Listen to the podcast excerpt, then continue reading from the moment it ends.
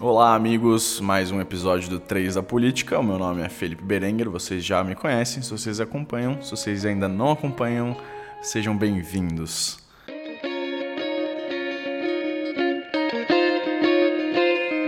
Hoje a gente vai falar de três temas, lembrando que um é o doméstico, o segundo é sobre o exterior e o terceiro é mais um debate sobre algum tema relacionado à política e economia. Então vamos lá. O primeiro vai ser sobre a criação do partido de Bolsonaro, o Aliança pelo Brasil. Vamos falar também das PECs sobre a prisão em segunda instância, que estão em tramitação no Congresso, tanto no Senado quanto na Câmara.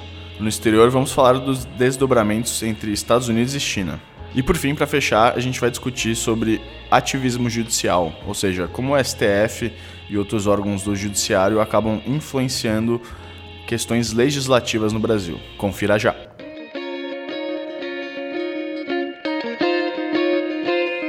Perfeito. Então, Bolsonaro saiu do PSL, a gente já tinha comentado nos últimos episódios. De fato, ele saiu uh, depois das brigas que ocorreram entre ele e outros elementos do partido, realmente não houve consenso e o Bolsonaro optou pela melhor saída, que era criar um novo partido. O partido vai chamar Aliança pelo Brasil e o número vai ser 38, em referência ao famoso 38 ou a arma de calibre .38, que é a mais comum no Brasil.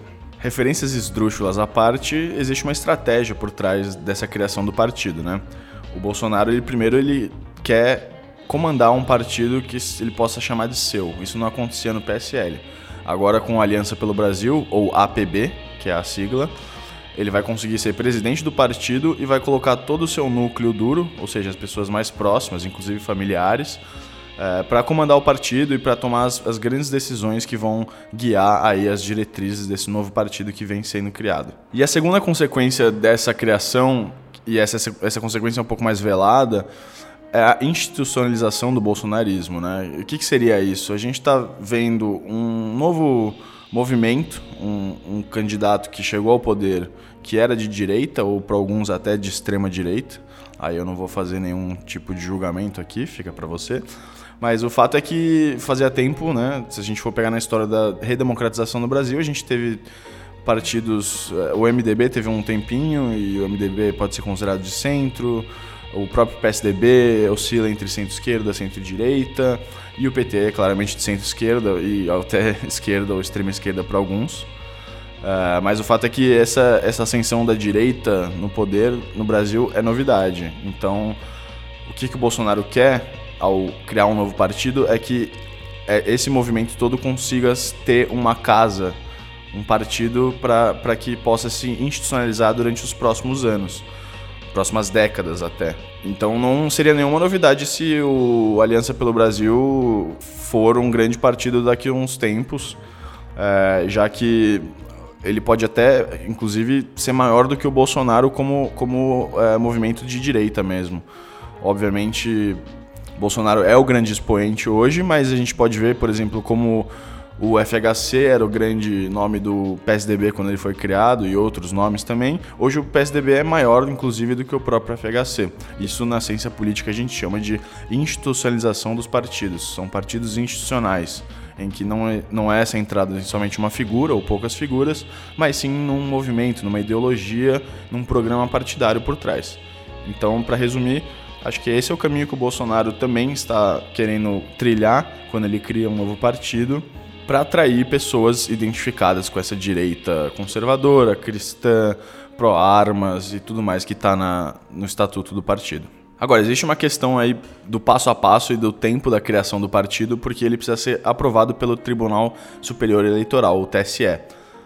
E as eleições de 2020 já estão próximas, então é, seria uma perda para Bolsonaro e sua turma se, não se o partido não pudesse concorrer ou seja, se pessoas não pudessem concorrer a prefeituras, à Câmara dos Vereadores, é, pela sua sigla, porque isso ia enfraquecer politicamente o movimento. Então o partido tem que correr contra o tempo, tendo que ser homologado oficialmente, aprovado pelo TSE até abril, que são seis meses antes das eleições. Dentro das etapas de criação do partido, o Aliança pelo Brasil está na terceira etapa. A primeira etapa é reunir 101 eleitores de diferentes, pelo menos um terço dos estados brasileiros, para que eles manifestem a sua vontade de criar e, e homologuem a criação desse partido. Além de elaborar um programa e um estatuto para o partido e logo em seguida postá-los no Diário Oficial da União. A segunda etapa é registrar o partido no registro civil de pessoas jurídicas. Existe uma série de documentos necessários que não vale a pena citar aqui, mas vale ressaltar que o partido precisa já ter uma sede oficial e endereço e residência de todos os fundadores. Então a terceira etapa, que é onde o Aliança pelo Brasil se encontra, é notificar o TSE sobre a criação do partido, para logo em seguida coletar as assinaturas necessárias para homologá-lo. A coleta de assinaturas é a parte mais difícil desse processo todo, porque você precisa, para o seu partido ser homologado, você precisa coletar assinaturas de meio por cento do eleitorado, e isso em relação às últimas eleições. Se a gente tomar como base as eleições de 2018, isso significa mais ou menos entre 490 mil e 500 mil assinaturas. Além disso, essas assinaturas precisam estar distribuídas entre nove estados, sendo que em cada um deles as assinaturas precisam representar 0,1% do eleitorado do estado. Como vocês podem ver, então não é tarefa fácil e muito menos rápida. Aí a grande questão que o Bolsonaro e a sua turma está tentando contornar é permitir que essas assinaturas sejam feitas online.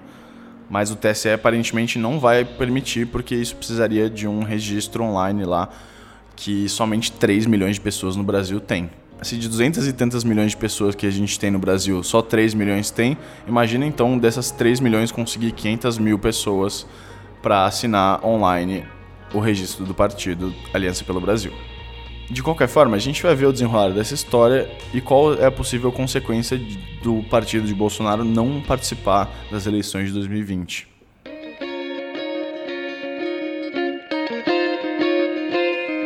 Passando para o segundo tema doméstico, a grande novidade é que as PECs, as propostas de emenda à Constituição, sobre a prisão em segunda instância estão avançando.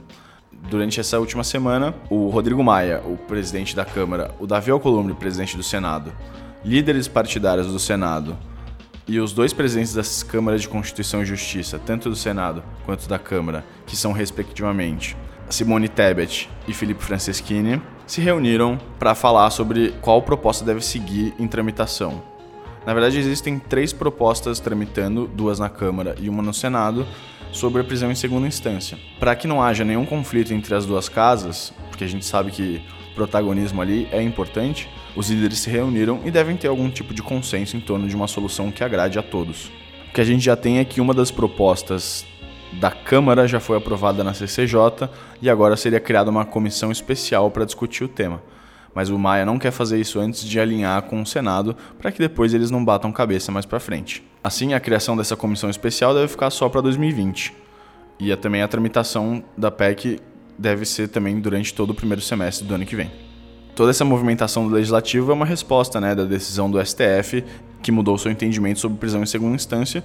E, na verdade, até positivo, porque aí, de uma vez por todas, a gente vai pacificar essa questão na Constituição sobre prisão ou não em segunda instância. Também vamos ficar de olho nos próximos passos e também vamos trazer mais informações para vocês.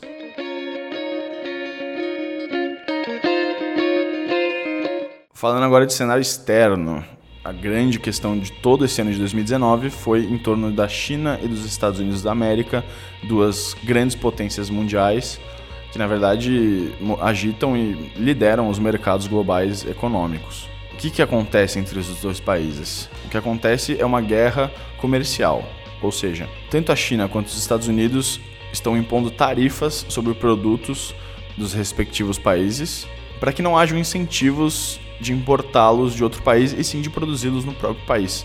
Isso é chamado de protecionismo. Mas a grande consequência para os mercados globais é que isso desaquece a economia que já vem desacelerando nos últimos anos. Sabendo do risco de uma possível recessão, tanto a China quanto os Estados Unidos concordaram em sentar em uma mesa e discutir sobre o tema. Afinal, esse não parece ser um cenário positivo para ninguém. O país crescendo menos, isso gera mais insatisfação e os governos, logicamente, não vão ser beneficiados com isso. Então a história de 2019 foi a tal da guerra comercial entre os dois países, com tarifa aqui, tarifa lá, imposição e tweet de Donald Trump e declaração do comitê chinês. Uma guerra que envolveu ataques econômicos e muita especulação e que agora pode parecer chegar a um fim até o final do ano. Porque parece que os líderes Xi Jinping da China e Trump dos Estados Unidos toparam sentar e conversar para dar um fim nessa história toda e chegar a um consenso que agrade os dois lados. Os encontros se intensificaram desde outubro, tanto na China quanto nos Estados Unidos, e parece que uma primeira fase, podemos dizer assim, desse acordo já está encaminhada. Os especialistas que estão acompanhando a guerra comercial e todos os desdobramentos dela acreditam que talvez Hong Kong seja um empecilho agora para fechar esse acordo. Os Estados Unidos, na verdade, tomaram uma postura de apoio aos manifestantes, mas mesmo assim nada que comprometa as conversas que vão seguir adiante nesse próximo mês.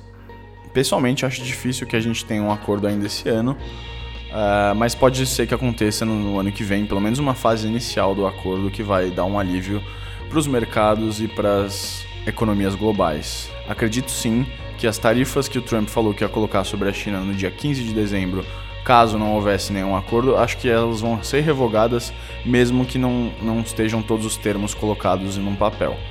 Talvez pelo avanço das negociações o Trump resolva recuar e isso também vai ser positivo, pelo menos no curto prazo. E para fechar o nosso podcast, vamos falar de ativismo judicial, o que, que ele é e como ele influencia a política brasileira.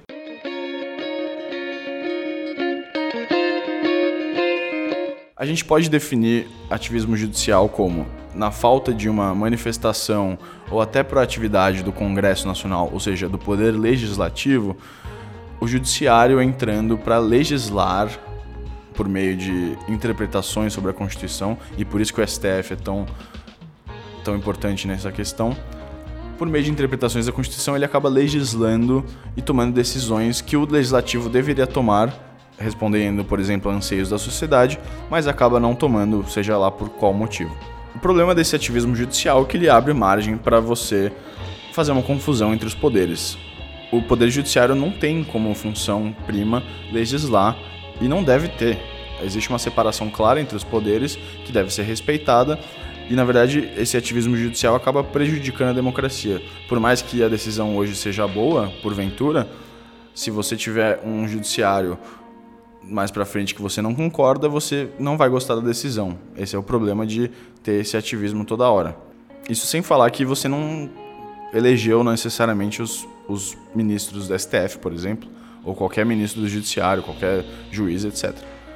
Os representantes do povo que devem fazer acontecer a vontade do povo, na verdade, são o executivo e principalmente o legislativo, que é a casa legisladora do país.